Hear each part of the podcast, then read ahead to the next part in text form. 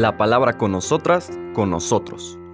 Una reflexión de la palabra cotidiana en diálogo con el acontecer de la comunidad universitaria.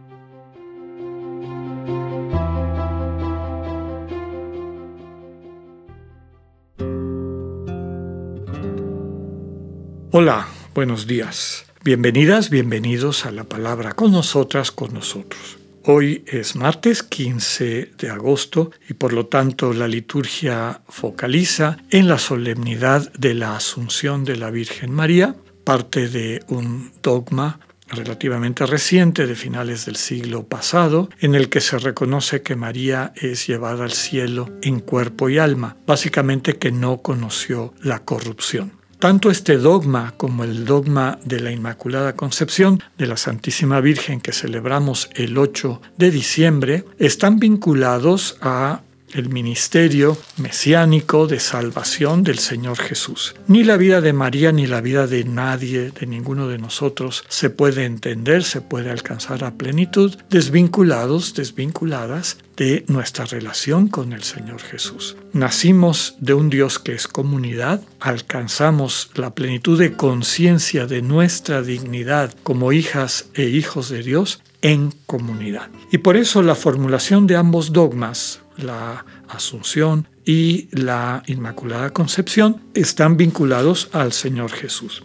En un, en un caso como una distinción que Dios hace tomando en cuenta ese acto de redención, como su Hijo entrega su vida por nosotros, y en esa entrega de su vida está la potencialidad infinita de una vida transformada, de, de la sanación radical y absoluta del pecado, de quedar realmente libres de cualquier tipo de egoísmo que detenga nuestro potencial de amar y amando de dar vida. Entonces, la redención en Cristo, la entrega de Cristo en la cruz, aceptada conscientemente, asumida conscientemente, trae como resultado esta transformación radical del corazón humano y por lo tanto de su conciencia, capacitándolo para ser este vinculado a Dios, fuente de amor infinito y por lo tanto fuente de vida infinita. María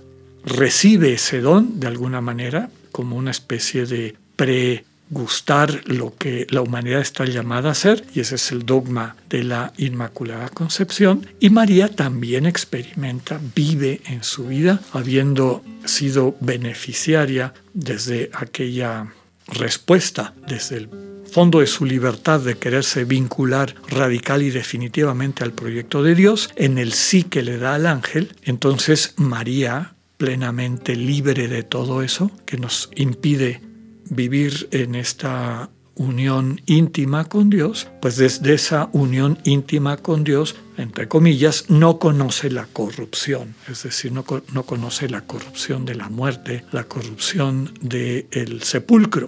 Vive ya como toda la humanidad está llamada a vivir a futuro. Entonces la iglesia reconoce estos dos elementos de la promesa cumplida de Dios en la persona, en la figura de María. El mundo ortodoxo no le llama la, asunción de María, sino se conoce como la dormición cuando la, la, Virgen queda dormida porque no conoce la muerte como la conocemos nosotros y es llevada al cielo por Jesús. El icono, por cierto, de esta fiesta de la dormición de la, de la Virgen es muy bello. Normalmente los iconos nos presentan a la Virgen abrazando al niño Jesús.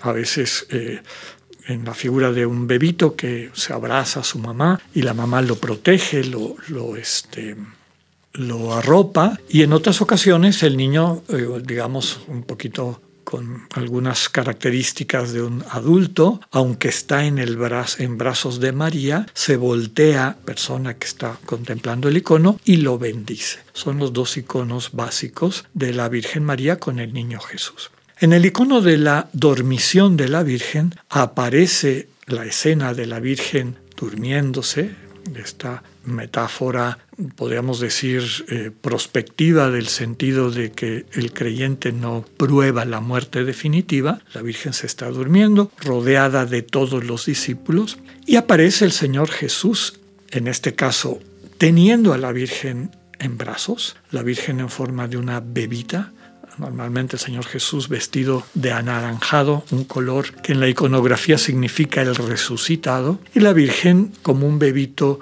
arropado, envuelto en pañales blanquitos, blancos. Es decir, esta renovación permanente, este alcanzar de manera permanente, definitiva, el proyecto de Dios para nosotros, esta conciencia de infancia en el sentido positivo de la palabra, de inocencia, de apertura, de acogida, de vivir en un mundo de gratuidad radical y que María alcanza eh, de las manos de Jesús. Entonces queda nuevamente lo que hemos descrito, el vínculo de estos dogmas, de, de esta parte de la fe de la Iglesia, de cómo en María la plenitud de lo humano se vive ya como una realidad.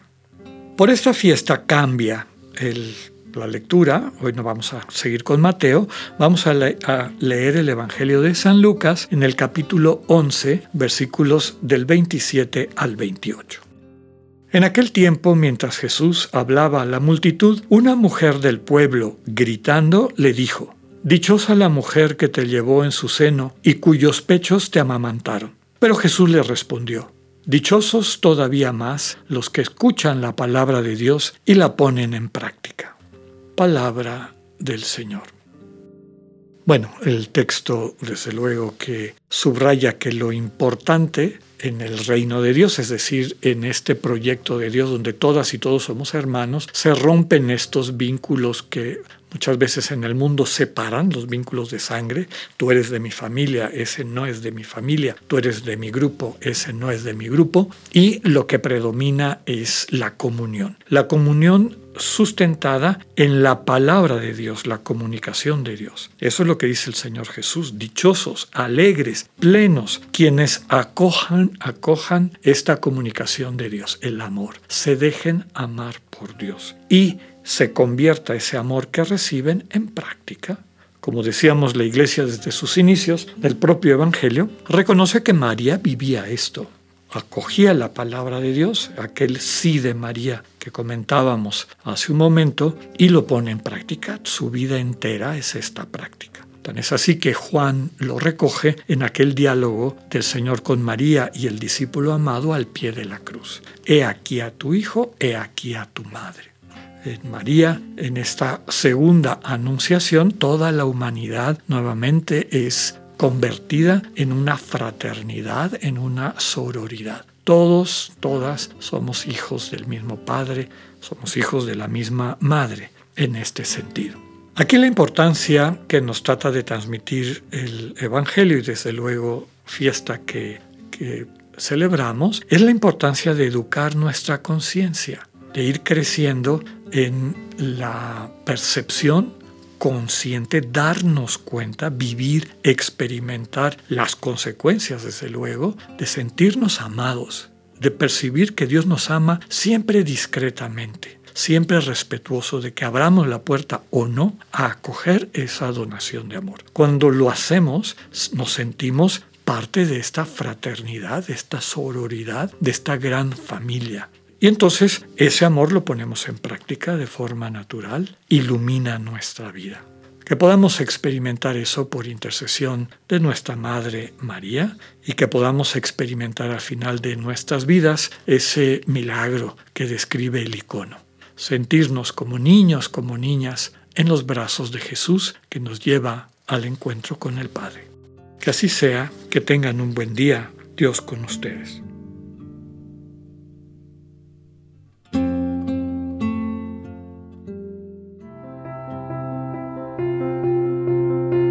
Acabamos de escuchar el mensaje del Padre Alexander Satirka.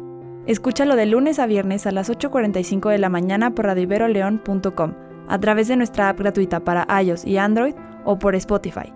Esta es una producción de Radio Ibero León en colaboración con el ITESO, Universidad Jesuita de Guadalajara.